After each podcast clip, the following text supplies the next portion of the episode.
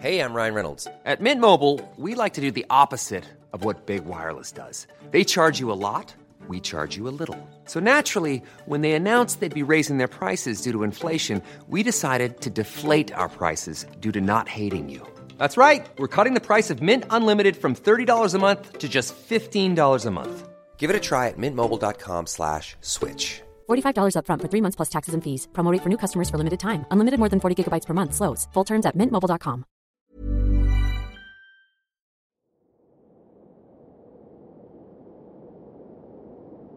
Buenas noches comunidad, los saluda Carlos. Hace unas semanas recibí el correo de Enrique, quien hace algún tiempo nos compartió su historia. Ten cuidado si escuchas tu nombre cuando estás solo. Sé que a muchos no les sonará este relato, por lo que, si quieren ponerse al tanto para no perder el hilo de la historia, les dejo el enlace en la descripción. Ahora bien, escuchen con atención. Completamente asustado en la habitación, me obligué a creer que la voz había sido producto de mi imaginación, una mala jugada a causa del estrés generado por lo ocurrido en esa casa, sobre todo al saber que debía volver. No podía permitirme vivir en un hotel hasta encontrar dónde mudarme, lo sabía perfectamente. Pero antes de regresar debía hacer algo, lo que sea que estuviera en mis manos. Es así como comencé a contactar con personas que podrían ayudarme a deshacerme de lo que tenía poseída la casa. Probé de todo, rosarios, inciensos, ídolos de barro, sobre los cuales me pidieron no hablar, colocados estratégicamente, e incluso sal en la puerta de mi habitación. Pero creo que eso empeoró todo. No niego que al principio pareció funcionar. Pasó un mes sin que ocurriera nada relevante, nada más allá de pesadillas donde veía un pequeño desfigurado mirándome dormir. Pero los sueños solo eran eso. Despertaba para darme cuenta de que me encontraba tan solo como de costumbre. También llamó a un sacerdote para que bendijera la casa. Esparció agua bendita por cada rincón, pidiéndole encarecidamente que se enfocara en el pasillo que da al patio, y después de unas cuantas oraciones se retiró. Había recuperado la tranquilidad después de que las cosas se calmaran. Mi desempeño en el trabajo comenzó a mejorar. Debido a mi puesto, comencé a quedarme esta tarde para terminar con los pendientes. No lo veía mal porque igual la paga era buena y no era todo el tiempo. Aquella noche de fin de mes llegué a casa pasada la medianoche. La calle se encontraba tan vacía como de costumbre, pero conforme estaba cerca de la casa, una mala sensación se hizo presente, un mal presentimiento, el cual probó no ser solo paranoia al ver a través del cristal de la puerta aquella maldita silueta humana agitando su brazo saludándome. Me detuve mientras una sensación de terror me invadía. Sentí náuseas en el momento en que mis ojos se fijaron en esa cosa. Esta vez, fuera de permanecer ahí como lo había hecho antes, en cuestión de segundos la vi retroceder perdiéndose en la oscuridad. Cuando entré vi con el rabillo del ojo aquella cosa correr en dirección a mi habitación. La seguí casi en contra de mi voluntad, sin detenerme a encender al menos las luces para no tropezar. Cuando llegué no había nadie, Solo podía escuchar el tenue llanto infantil, mismo que se iba haciendo más grave, hasta terminar escuchándose como la risa fónica de un anciano. Muy grave y de alguna manera inhumana. En ese momento recobré el control de mi cuerpo. Corrí hasta la calle golpeando un par de veces con las paredes, y una vez estando afuera, no me sentí mejor. De hecho, la sensación de que peligraba más en la calle que en mi propia casa, donde sabía lo que me esperaba, me hizo entrar de nuevo esta vez al menos encendiendo las luces. Con la casa iluminada pude percatarme de trozos de barro seco esparcidos por el suelo. No me costó mucho saber que se trataba de los ídolos que me habían dado, pero había algo raro en ellos. Formaban una especie de camino que terminaba debajo de la cama de mi habitación. Me abrí paso con la linterna de mi celular, encontrándome con algo que, de no ser por el camino improvisado, jamás habría visto una loseta ligeramente levantada.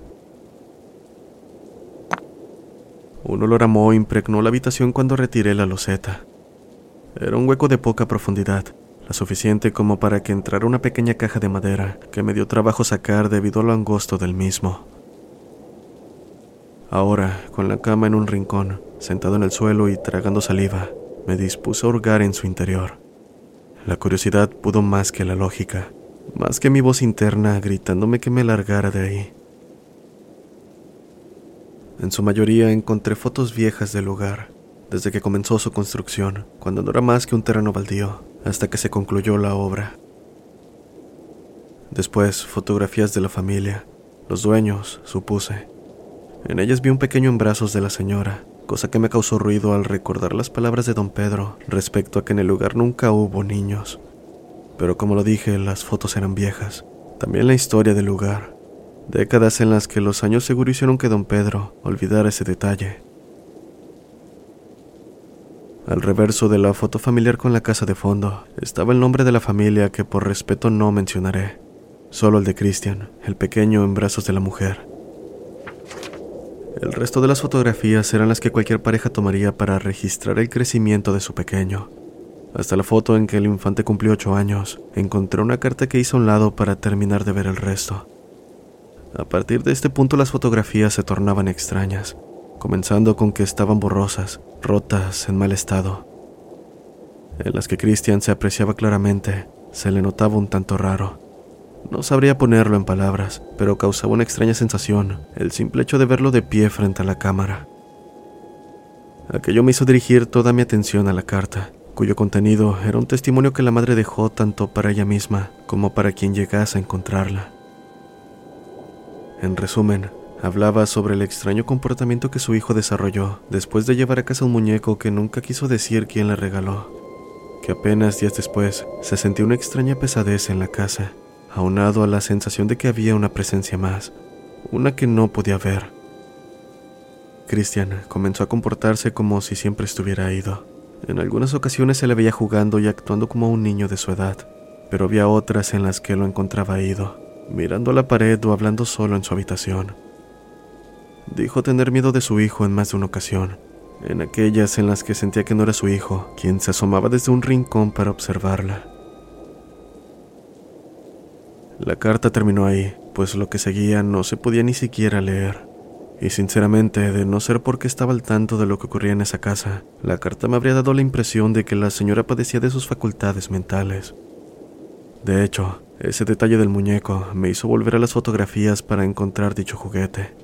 Hecho a mano y cubierto por un pedazo de tela, apenas se veía en su mano izquierda. Y aunque en las fotos se mostraba como debía ser originalmente, no pude evitar pensar en que se trataba de aquella pila de ramas secas que encontré en la casa. Todo cumplía perfectamente su papel para una película de terror, pero no era el caso. No se supone que estas cosas tuvieran lugar en la vida real. No debía ser así. Sin embargo, no había engaño en lo que tenía frente a mí. Aquella voz entre infantil y no humana llamando mi nombre resonó desde la puerta del patio. Acto seguido, como si estuvieran por descubrirme haciendo algo malo, eché todo en la caja dejándola nuevamente bajo la loseta. Después acomodé la cama, me encerré en mi habitación y sin apagar las luces me negué a salir por el resto de la noche. Todo ese tiempo mientras esperaba que saliera el sol, estuve pensando en qué hacer, en comentarle a don Pedro pues parecía saber al respecto, pero no creo que me hubiera mentido con que no sabía más. Por su parte, los golpes en la puerta, pasos y susurros por toda la casa no se hicieron esperar. Lo más sano en este punto era dejar la casa lo antes posible. Seguramente me la vería difícil para encontrar algo sin que esto apretara mi presupuesto. O, en el peor de los casos, volver a Hermosillo con mi familia. La idea no era tan mala después de vivir en carne propia los horrores de esa casa. Un exorcismo también era buena idea. Después de todo, ¿qué más podría pasar? pensé, pero no sabía cómo llevarlo a cabo. Mis conocimientos en ese tipo de temas eran nulos. No miento al decir que solo seguía consejos, y por más ridículos o extraños que fueran, los llevaría a cabo debido a mi desconocimiento.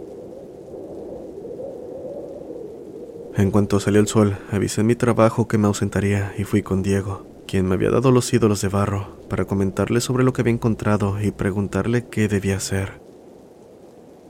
Él se mostró más interesado en la caja que desconcertado con lo que le comenté. No me dejó ni terminar pidiéndole que le mostrara la caja. No te preocupes, haremos algo, pero necesito que me lleves a donde está esa caja, dijo. En el camino me explicó que se mostró interesado porque seguro ahí encontraríamos las respuestas, que los espíritus suelen quedarse atrapados en lugares que significaron mucho para ellos. Una casa viene a ser lo más común, pues es donde uno pasa la mayor parte de su tiempo. Y no solo eso, también hay espíritus que no saben que han partido, a quienes corresponde hacérselo saber. Pero, así como hay almas en pena de ese tipo, también existen otro tipo de entes que pueden dañar a las personas. Demonios que, una vez conseguido lo que quieren, se quedan en un lugar esperando su próxima víctima. Cada palabra de Diego me parecía más irreal, pero no me encontraba en posición de dudar de sus palabras. Después de todo, los métodos que me proporcionó para frenar la actividad en casa funcionaron de cierta forma. Y no es que tuviera alguien más con quien acudir. La casa se sintió más fría que de costumbre. Casi podía ver mi aliento, y eso para nada era normal. Sin embargo, Diego, como si no le importase el detalle, me pidió que lo llevara a la habitación donde, señalándole el lugar, sacó la caja y hurgó sin delicadeza el interior. Permaneció en silencio observando las fotos y algo en una caja que no había visto la noche anterior. Después de un pesado suspiro, me pidió que me acercara mostrándome lo que me dijo era un pedazo de cordón umbilical. Estaba envuelto en un pedazo de tela bastante sucio y alrededor pequeñas astillas de madera. Sin decir nada más, guardó las cosas donde estaban y me dijo que se retiraría. Le pedí razones, pero diciendo que me llamaría tan pronto supiera algo, pues primero debía consultar cosas antes de saber cómo continuar, advirtió. Te recomiendo salirte de esta casa por lo pronto. Aunque te aseguro no te pasará nada físico, no creo que quieras pasar por más sustos. Al final quedé con más dudas, y sobre todo el miedo a que la noche cayera una vez más. Sus palabras no hicieron más que preocuparme, especialmente porque me aconsejó no pasar la noche ahí. Sea como sea, no era un lujo que me podía dar. Bueno, al menos no me hará daño. Fue lo que dijo, así que debía estar bien, siempre y cuando soportara esos malditos sustos. Convenientemente, esa noche no pasó nada, ni la siguiente, ni durante dos semanas. Parecía que lo que sea que habitaba la casa no se presentaba todo el tiempo, sino por intervalos que ni maldita idea de qué condiciones dependían. Solo sé que eso me ayudó a habituarme de alguna forma a los eventos extraños. Las pláticas con Pedro también ayudaban, los paseos por la noche para llegar cansado y solo dormir. Todo ese esfuerzo, desgraciadamente, se vio derrumbado al tomarme unas vacaciones obligadas debido a un accidente en planta. Para este punto habían transcurrido meses desde que llegué a esa casa. Quieras o no, cuando algo se vuelve parte de tu día a día, por más extraño que pueda ser, terminas acostumbrándote. Ya no me sobresaltaba al ver con mi vista periférica sombras salir corriendo desde los rincones oscuros de la casa, o las noches que me desvelaba viendo televisión, en las que veía claramente a alguien de pie detrás de esta, para desaparecer en un parpadeo. Solo las pesadillas lograban despertar aquel miedo primigenio a lo desconocido. Las pocas noches en que ocurrían, me levantaba agitado, de vez en cuando sin querer abrir los ojos, pues podía sentir que aquella silueta, cuyos rasgos faciales se deformaban en grotescas llagas, seguía mirándome. No entraré en detalles, pero debido a mi lesión no podía caminar bien. Me tomaba mi tiempo llegar de un lugar de la casa a otro, aunque al final no era algo tan grave, nada que el reposo no pudiera aliviar. Por otro lado, hace tiempo que no sabía nada de Diego. Lo intenté contactar en varias ocasiones y nada. Incluso fui a su casa, pero nunca abrieron la puerta por más que insistí. Pensé que la curiosidad lo había llevado a tomar algo de aquella caja y simplemente había desaparecido, temiendo que lo descubrieran. Aunque en realidad no tenía tanto sentido pensar en eso, no había algo con suficiente valor como para que valiera la pena desaparecer, ni en la caja, ni en toda la casa. Y, así como se fue, fue la tarde de un domingo frío y lluvioso que me llamó. Se escuchaba agitado, Dijo que venía en camino, que no saliera y si tenía visita los despidiera lo más pronto posible.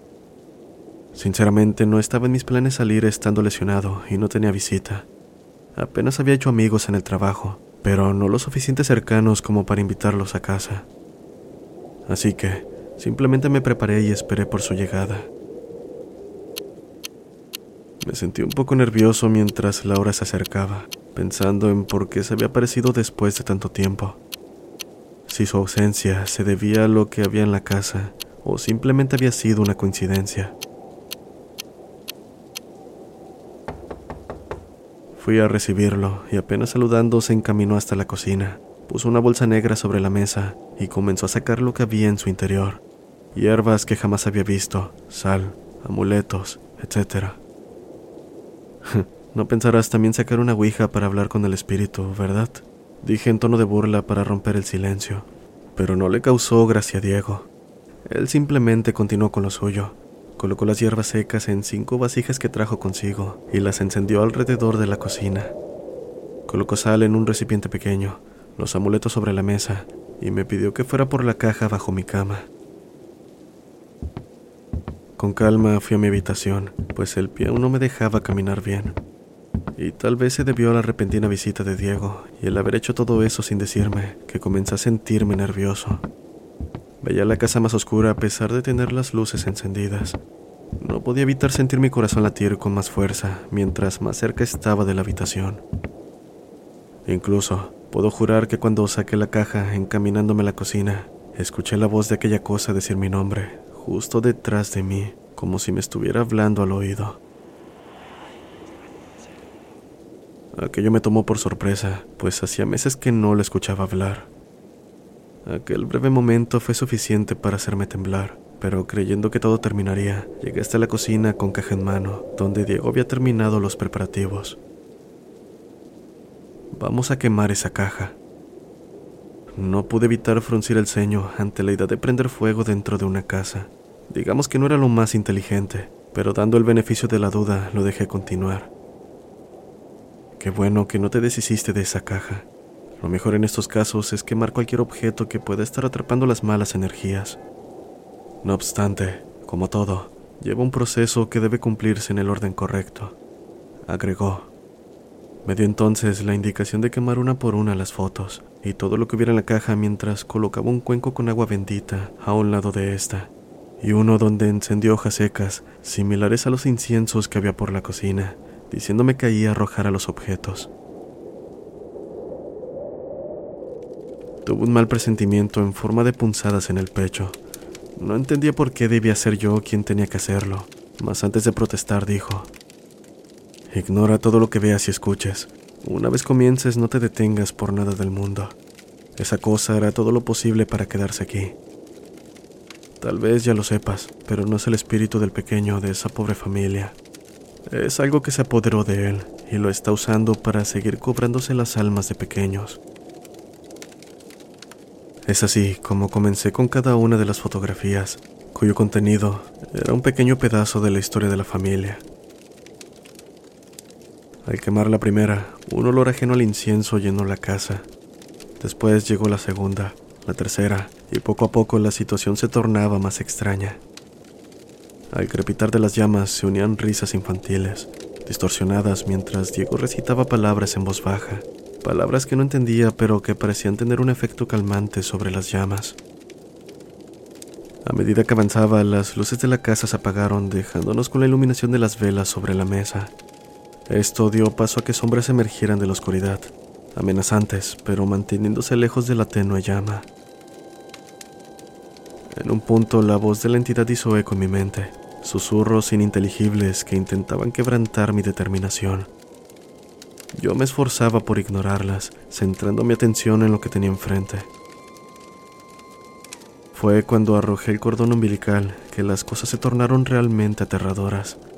La casa pareció envolverse en una energía oscura que hizo descender la temperatura casi de golpe.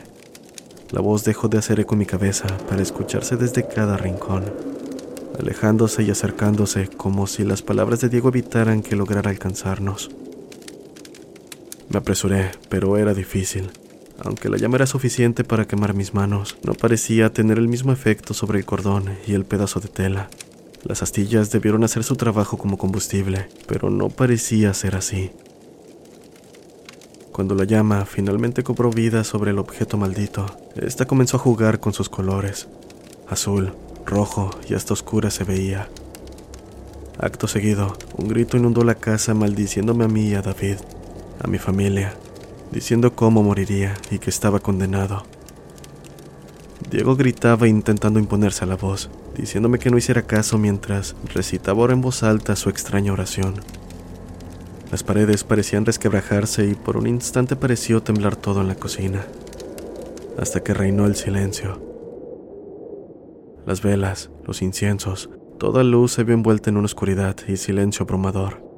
Solo podíamos escuchar nuestra respiración agitada, sin intención de movernos ni un solo centímetro de nuestra posición. La luz pronto volvió y poco a poco la sensación de miedo fue desapareciendo. Diego apagó las cenizas, inciensos y comenzó a guardar todo mientras me decía que habíamos terminado. Esto debería ser suficiente para eliminar el vínculo de esa cosa con esta casa, pero eso no quiere decir que se haya ido del todo. Aún permanecerá un tiempo más, y es posible que sigas experimentando situaciones extrañas, aunque en menor medida. El tiempo se encargará del resto. Diego era una persona que, por lo poco que sabía de él, había dedicado una gran parte de su vida a cuestiones espirituales. Provenía de una familia indígena a quienes le transmitieron sus enseñanzas, y aunque eso bien podría ser su sustento principal, lo hacía sin pedir algo a cambio. Él tenía la vida resuelta debido a que se supo administrar, y a sus 50 años podría decirse que hacía limpias y trabajos por pasión a su herencia. Cualquier cosa ya sabes dónde encontrarme, dijo retirándose. En verdad me sentí afortunado por encontrarme con alguien así, teniendo en cuenta que en este mundo hay todo tipo de charlatanes, y más en un país donde las creencias en lo sobrenatural son más comunes de lo que cualquiera podría pensar. De cualquier forma, tal como lo dijo, la situación fue mejorando gradualmente. Los primeros días sentía lo que fuera esa cosa más agresiva.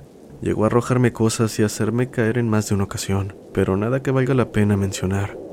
Después de todo, Creo que se sintió furioso por haber sido desterrado. Aquello, seguro era un demonio que solo dañaba a los infantes. Ahí la razón por la que no pudo hacerme nada. Pero son solo conjeturas mías. A varios años de este suceso, sigo frecuentando a Diego, con quien entablé una buena amistad, mas no he vuelto a sacar el tema ni una sola vez. Es algo que quiero dejar a un lado, pero que no está de más compartir con ustedes para transmitirles que, por más difícil que pueda parecer la situación, siempre hay una salida. En cuanto a mí, el trabajo me dio lo suficiente para cambiarme de casa. No he vuelto a ver a don Pedro, pero sé que está bien. Supongo que sigue siendo la misma persona estoica, pero agradable de siempre. Para el momento que dejé la casa, la actividad paranormal era casi nula. Supongo que de ocurrir cosas no van más allá de movimiento de objetos, eco de pasos, etc. Nada que sea lo suficiente para espantar a los nuevos inquilinos. Me quedo con un buen sabor de boca de todo esto, pues sé que hice bien y que, de alguna manera, he ayudado a más de una familia. Todo esto gracias a no haber hecho la vista a un lado y dejar esa casa. Gracias por escuchar.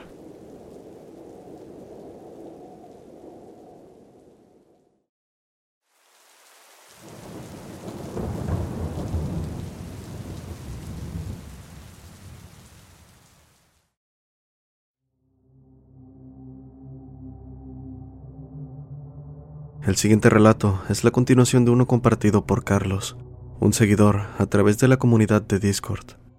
Podrán encontrar el enlace de la primera parte en la descripción. Ryan Reynolds here from Mint Mobile. With the price of just about everything going up during inflation, we thought we'd bring our prices down. So to help us, we brought in a reverse auctioneer, which is apparently a thing. Mint Mobile unlimited premium wireless. Have to get 30, 30, bit to get 30, bit to get 20, 20, 20, bit to get 20, 20, bit to get 15, 15, 15, 15 just 15 bucks a month. So, Give it a try at mintmobile.com slash switch. $45 upfront for three months plus taxes and fees. Promo rate for new customers for limited time. Unlimited more than 40 gigabytes per month. Slows. Full terms at mintmobile.com. I'm Sandra, and I'm just the professional your small business was looking for. But you didn't hire me because you didn't use LinkedIn jobs. LinkedIn has professionals you can't find anywhere else, including those who aren't actively looking for a new job but might be open to the perfect role, like me. In a given month, over 70% of LinkedIn users don't visit other leading job sites. So if you're not looking on LinkedIn, you'll miss out on great candidates like Sandra. Start hiring professionals like a professional. Post your free job on linkedin.com/achieve today. Hola amigos, soy Carlos de nuevo. Me gustaría dejar un poco más de lo vivido esa noche. Cuando Daniel y yo nos alejamos del puente, aún temblábamos por el impacto de lo que acabábamos de presenciar. Nos apresuramos a regresar a nuestro automóvil, tratando de dejar atrás aquel lugar siniestro lo más rápido posible. Con cada kilómetro que nos alejábamos, sentíamos alivio y la tensión en el aire comenzaba a disiparse. Sin embargo, tampoco podíamos dejar de reflexionar sobre lo que habíamos visto y escuchado. ¿Qué eran esas figuras espectrales atrapadas en el tormento? ¿Por qué estaban ahí? ¿Qué les había sucedido para quedar condenados a un sufrimiento eterno en las aguas del río? Decidimos investigar más a fondo y buscar respuestas a nuestras inquietantes preguntas. Consultamos a expertos en la zona, recopilamos historias y leyendas locales, sumergiéndonos en la rica historia de la región. Es así que descubrimos que el puente tiene una historia trágica y tumultuosa. Resulta que, durante la guerra de la Triple Alianza en el siglo XIX, el área donde se encuentra el puente fue testigo de numerosas batallas y sufrimientos inimaginables. Miles de soldados y civiles perdieron la vida en aquellos campos de batalla, por lo que se dice que sus almas atormentadas aún vagan por la zona. Con estos descubrimientos, nuestra experiencia en el puente cobró un nuevo significado. Habíamos sido testigos de una manifestación sobrenatural, un encuentro con las almas en pena de aquellos que habían sufrido tanto en el pasado. Al mismo tiempo dejó una memoria más, estaba seguro de que al fin podríamos disfrutar de una cálida visita a nuestros parientes y amigos en esta parte de la frontera. No podía estar más equivocado. Estoy aterrado. A veces no duermo pensando que las respuestas que junto a mi hermano habíamos encontrado tengan alguna excepción. La costanera de Posadas, en la provincia de Misiones, Argentina, es un hermoso paseo costero que bordea el río Paraná. Es conocida por su encanto natural, sus espacios verdes y su ambiente familiar. Sin embargo, hay rumores de sucesos paranormales que han ocurrido en la zona durante años. La historia que te contaré sucedió al finalizar un evento familiar en la costanera. Después de disfrutar de una noche llena de música, risas y diversión, el festival llegó a su fin y las familias comenzaron a retirarse en la madrugada. Decidimos caminar por la costanera antes de irnos a la casa. La brisa nocturna nos envolvía mientras nos alejábamos de la multitud y nos adentrábamos en la oscuridad de la avenida desierta. A medida que avanzaba, noté que la iluminación de los postes de luz comenzaba a parpadear de manera extraña. Se lo mencioné a mi hermano y su reacción me dejó confundido. Ay no, otra vez no, fue lo que dijo. De repente, un apagón sumió la costanera en la más absoluta oscuridad. Las luces de los edificios y de los automóviles se extinguieron, dejando a la avenida sumida en una negrura profunda. Sentí un escalofrío recorrer mi espalda mientras el silencio se apoderaba del lugar. Fue entonces cuando, bajo el tenue resplandor de la luna, vi una figura espeluznante al pie de un poste de luz. Parecía un ser humano, pero su piel era pálida y desgarrada, con largos mechones de cabello desaliñado que caían sobre su rostro demacrado. Sus ojos, desorbitados y llenos de un brillo siniestro, me miraron fijamente. Un terror indescriptible se apoderó de mí mientras la figura comenzaba a moverse de forma errática y contorsionada.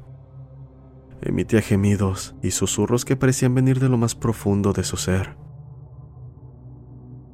Intenté retroceder lentamente, pero sentí como si estuviera atrapado en un sueño paralizante. La figura, por su parte, avanzó hacia mí, arrastrando sus pies descalzos por el suelo. Cada paso que daba resonaba en el silencio de la noche. Sentí que mi corazón latía con fuerza, amenazando con romper el cerco de mi pecho. Sabía que debía huir, pero mi cuerpo parecía petrificado. Justo cuando la figura estaba a punto de alcanzarme, un destello de luz se reflejó en el río Paraná. Los postes de luz volvieron a iluminarse de repente, revelando la terrorífica imagen ante mis ojos. Mas en ese instante, la figura desapareció sin dejar rastro. El alivio se mezcló con el miedo que aún me embargaba. Aún así me apresuré a alejarme de aquel lugar maldito sin mirar atrás.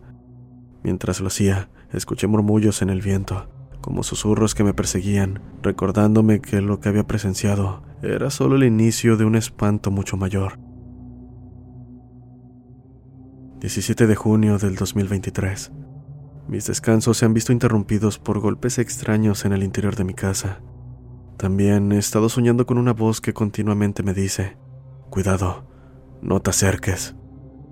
Posiblemente tenga actualización esta misma noche. Y bien, voy a dar una pequeña continuación a la historia en base a lo que pude recordar. No he dormido bien, les pido me disculpen, estoy algo mareado y un poco nervioso. No sé qué debería hacer para poder recordar todas las cosas que nos tocó vivir, pero aquí un fragmento. Decidí profundizar en esas cosas. Consulté a expertos de lo paranormal y recopilé más información sobre un antiguo cementerio indígena profanado en algún momento del siglo XIX. Creo que eso tiene alguna relación con el final de la guerra de la Triple Alianza y que, con el tiempo, la costanera fue construida sobre ese lugar. Descubrí que las almas en pena de aquellos enterrados en el cementerio habían quedado atrapadas en un gran resentimiento debido a la profanación. Estas almas errantes se alimentaban de la energía de aquellos que visitaban la zona, causando sufrimiento y manifestaciones paranormales. Decidí regresar a la costanera con mi hermano. Armados con el conocimiento sobre la maldición, nos adentramos en la oscuridad de la avenida desierta, Mientras avanzábamos, los postes de luz comenzaron a parpadear de manera inquietante, señalando la presencia de las entidades espectrales. La tensión en el aire se podía notar. Llegamos al lugar donde había visto por primera vez la figura espeluznante. A medida que nos adentrábamos en la negrura de la noche, las figuras espectrales se materializaron frente a nosotros, retorciéndose en agonía. En un momento dado, mientras atravesábamos un pequeño parque, tropecé con algo sólido y metálico. Al agacharme a examinarlo, descubrí que era la base cortada de uno de los juegos infantiles que había en el lugar. No podía entender lo que estaba pasando. Ese parque, claramente para niños, era nuevo. Cualquiera podría darse cuenta de ello al mirar el estado de la pintura de cada juego. La confusión nos invadió, pero rápidamente nos dimos cuenta de que no estábamos solos. La base cortada de uno de los juegos comenzó a despedir un hedor tan potente que comenzó a debilitarme. Mi hermano, al percatarse de tal situación, se acercó preocupado para ver qué pasaba. Pero cuando me di cuenta de que ella estaba a mi lado tratando de cargarme, levanté la mirada viendo una sombra oscura y amenazante que se alzó frente a nosotros. Era una criatura de aspecto salvaje, con ojos brillantes y garras afiladas emitió un gruñido gutural, revelando su naturaleza hostil. El miedo nos envolvió, buscando rápidamente un refugio temporal.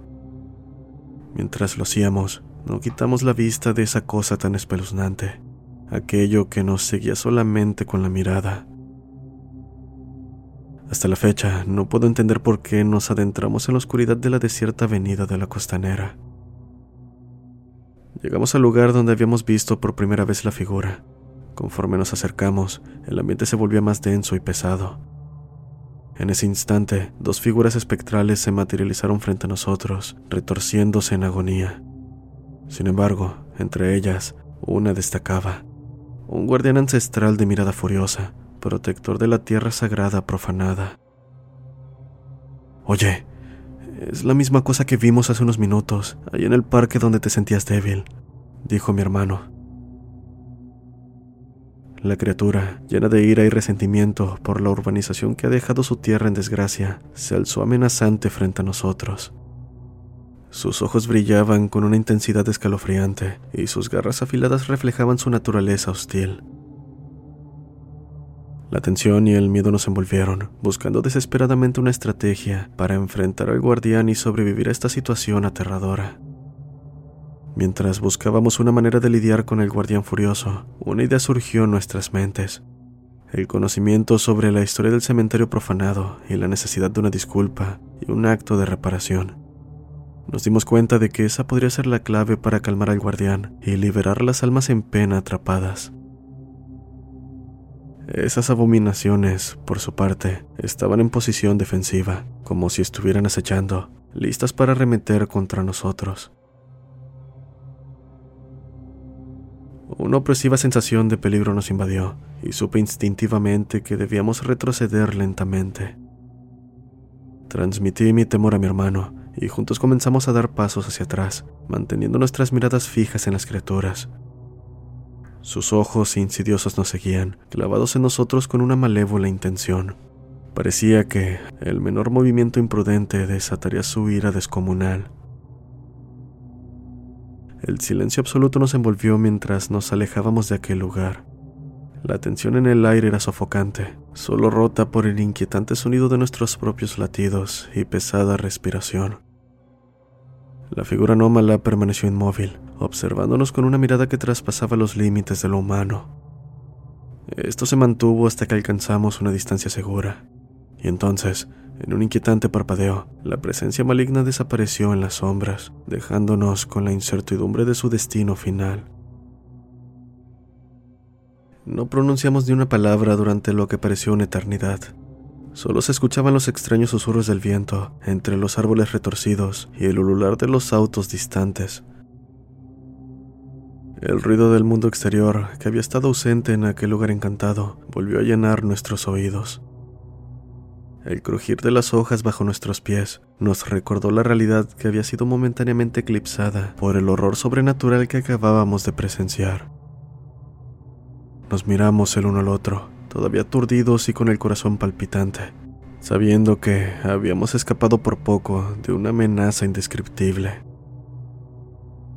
El aire fresco y familiar se filtró en nuestros pulmones, devolviéndonos un poco de calma.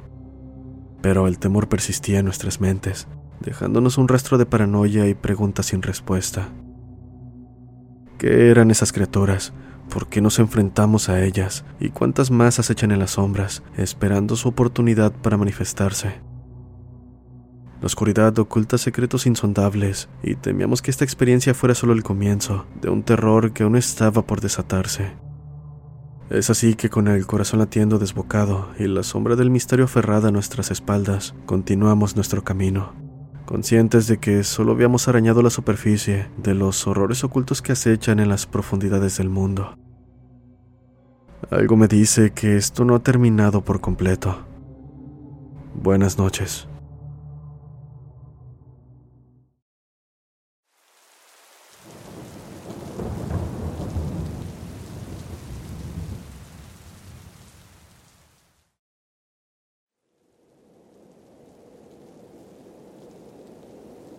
Hace unos días, alrededor de las 7, salí rumbo Santo Domingo hacia el aeropuerto de las Américas a recoger a una tía. Me dormí durante todo el camino, ya que solo iba en compañía de mi padrastro. Hasta que desperté a eso de las 3 de la mañana, decidí no volver a dormir para no tener que despertar 20 minutos después.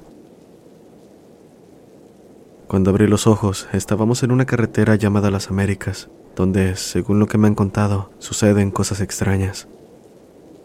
Me dijeron que una vez una pareja de recién casados tuvo un accidente fatal que cobró la vida de ambos. Y bueno, yo iba de copiloto. Es importante señalar que tanto mi padrastro como yo somos un tanto escépticos.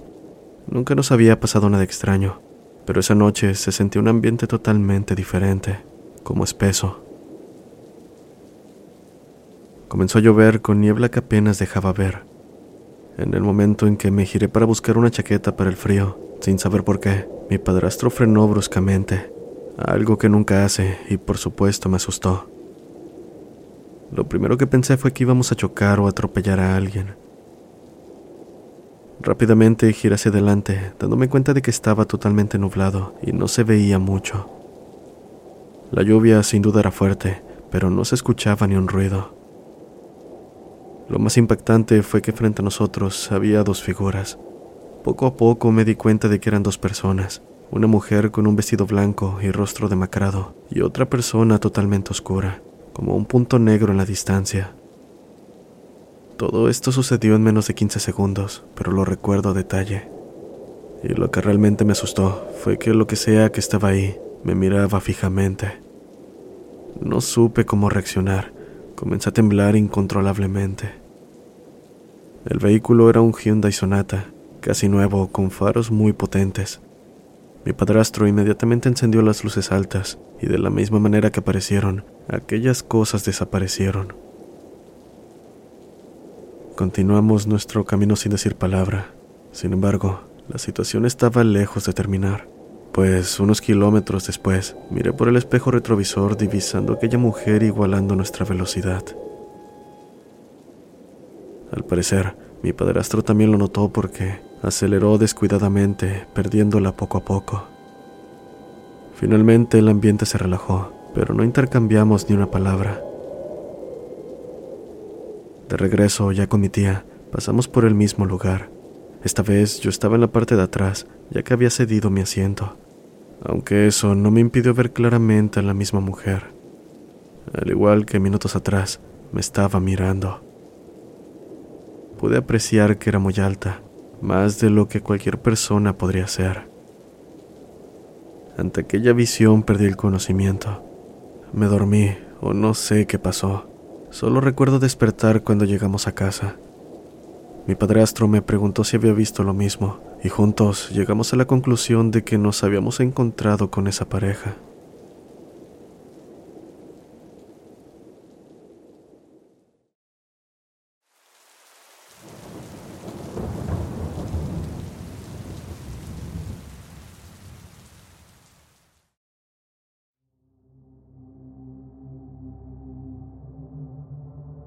Mi padre tuvo una emergencia la tarde de un 28 de diciembre, por lo que me llamó para que fuera donde su camión se había quedado, en Tucson, Arizona.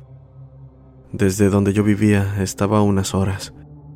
Me preocupaba manejar en la noche, así que le pedí a mi compañero de clase, quien se había convertido en mi mejor amigo en los últimos meses, que me acompañara. Quiero agregar que la universidad era complicada para mí. No sé si era debido a mi ansiedad por vivir sola o por no poder adaptarme a mi nueva vida pero gracias a él me sentí más animada. Dominic era un chico lleno de energía y siempre encontraba la forma de hacerme sonreír. Esa tarde nos pusimos de acuerdo y en cuestión de minutos nos preparamos para el viaje. Mi padre necesitaba que lo llevara a casa y le ayudara con el proceso de buscar otro camión, ya que el dañado se lo había llevado una grúa.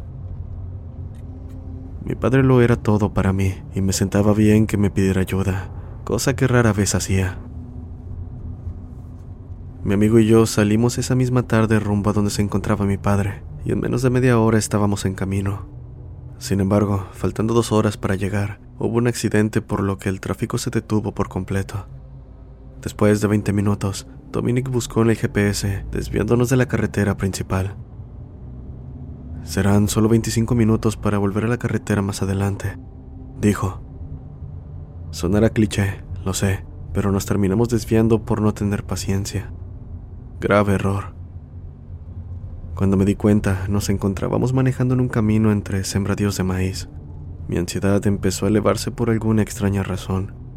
Me sentía hasta mareada, pero comencé a respirar profundo y entrelacé mis manos tratando de calmarme. No tenía sentido estar así. Por fortuna, mi amigo era bueno manejando y su auto era casi nuevo, no como mi Toyota de segunda mano.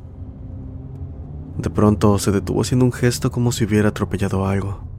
Sonriendo nerviosamente, me dijo que se bajaría para ver qué ocurrió.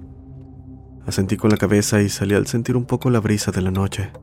La llanta del lado del pasajero se había ponchado con algo, mas no encontramos ningún animal a la vista. Durante unos minutos estuve mirándolo cambiar la llanta, hasta que tuve la necesidad de ir al baño. Entonces le dije que tenía que meterme en un lugar lleno de milpa seca. Él sonrió y me animó a volver rápido, ya que no tardábamos en irnos, así que casi corriendo me adentré. Al terminar y ya aliviada, caminé lentamente hacia el auto, cuando de pronto un olor fétido llegó a mi nariz. Apresuré mis pasos, haciendo ruido entre la caña seca de la milpa. Sonreí cuando finalmente salí, y Dominic volteó para decirme casi a gritos que un objeto filoso había dañado la llanta. Se detuvo a media frase con una expresión de sorpresa, o tal vez de horror. Las palabras no salían, pero sabía lo que trataba de advertirme, pues casi al instante sentí algo detrás de mí haciendo ruido entre la milpa. Corrí hacia el auto sin ir atrás. Dominic tomó la cruceta y corrió hacia mí. Un frío se hizo sentir en mi espalda y a la par del terror al no saber que me seguía. Sentí mi pecho apretarse y no pude gritar. Solo quería escapar. Dominic llegó hasta mí y me jaló, mientras el sonido se hacía más violento, como si algo estuviera desesperado por alcanzarnos. Nos subimos corriendo al auto y cerramos las puertas. Entonces pude volverme hacia el plantío. Alguien estaba parado a pocos pasos del auto, haciendo un ruido espeluznante con rabia. Me tapé los oídos gritando a todo pulmón hasta quedar casi ronca. Me di cuenta después de que se me había olvidado hasta respirar, mientras sentía que la mirada aterradora de ese ser me traspasaba. Al ver mi estado, Dominic me abrazó diciéndome que me calmara, pero ¿cómo podría? Algo o alguien nos miraba. Estaba cubierto de pies a cabeza, con solo parte de su cara visible. Su rostro era huesudo y sus ojos brillaban. Después de unos segundos, se acercó y empezó a golpear el auto. Esto me hizo gritar de pavor mientras el auto se mecía con cada golpe. Sin perder el tiempo, Dominic arrancó el motor pisando el acelerador. Pensé que perderíamos esa cosa, pero aquello, que solo Dios sabe lo que era, nos seguía. No corriendo, más bien flotando por lo que pude ver. El miedo me impedía hablar, incluso el llanto no salía. Por su parte, Dominic seguía callado, prestando atención al camino que de pronto se tornó viejo y olvidado. La carretera también lucía así. Largas plantas salían de entre las grietas del asfalto. La situación me estaba volviendo loca.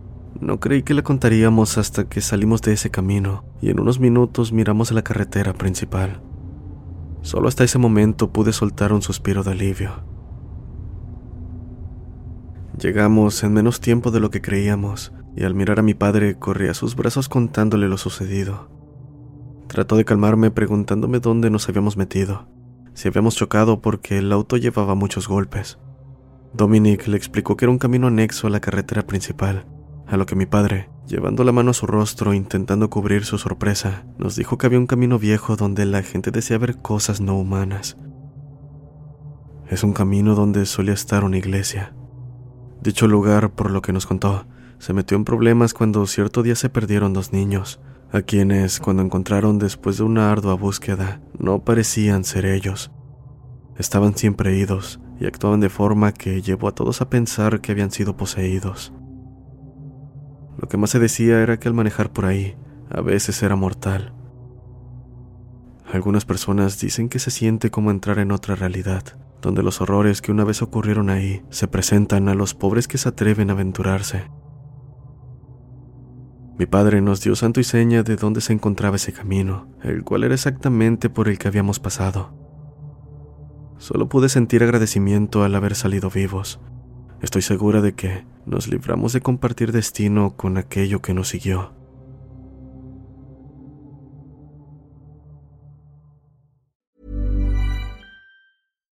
If you're looking for plump lips that last, you need to know about Juvederm lip fillers. With Juvederm Volbella XC and Juvederm Ultra XC, your lip look, whether it's subtle or bold, can last up to one full year with optimal treatment and no additional maintenance. Find a licensed specialist and see if it's right for you at juvederm.com today. That's J U V E D E R M.com. Add fullness to lips in adults over 21 with Juvederm Volbella XC or Juvederm Ultra XC. Do not use if you have severe allergies or a history of severe allergic reactions, or if you're allergic to lidocaine or the proteins used in Juvederm. Tell your doctor if you have a history of scarring or taking medicines that decrease the body's immune response or that can prolong bleeding. Common side effects include injection site redness, swelling, pain, tenderness, firmness, lumps, bumps, bruising, discoloration, or itching. As with all fillers, there's a rare risk of unintentional injection into a blood vessel, which can cause vision abnormalities, blindness, stroke, temporary scabs, or scarring. For full important safety information, visit juvederm.com.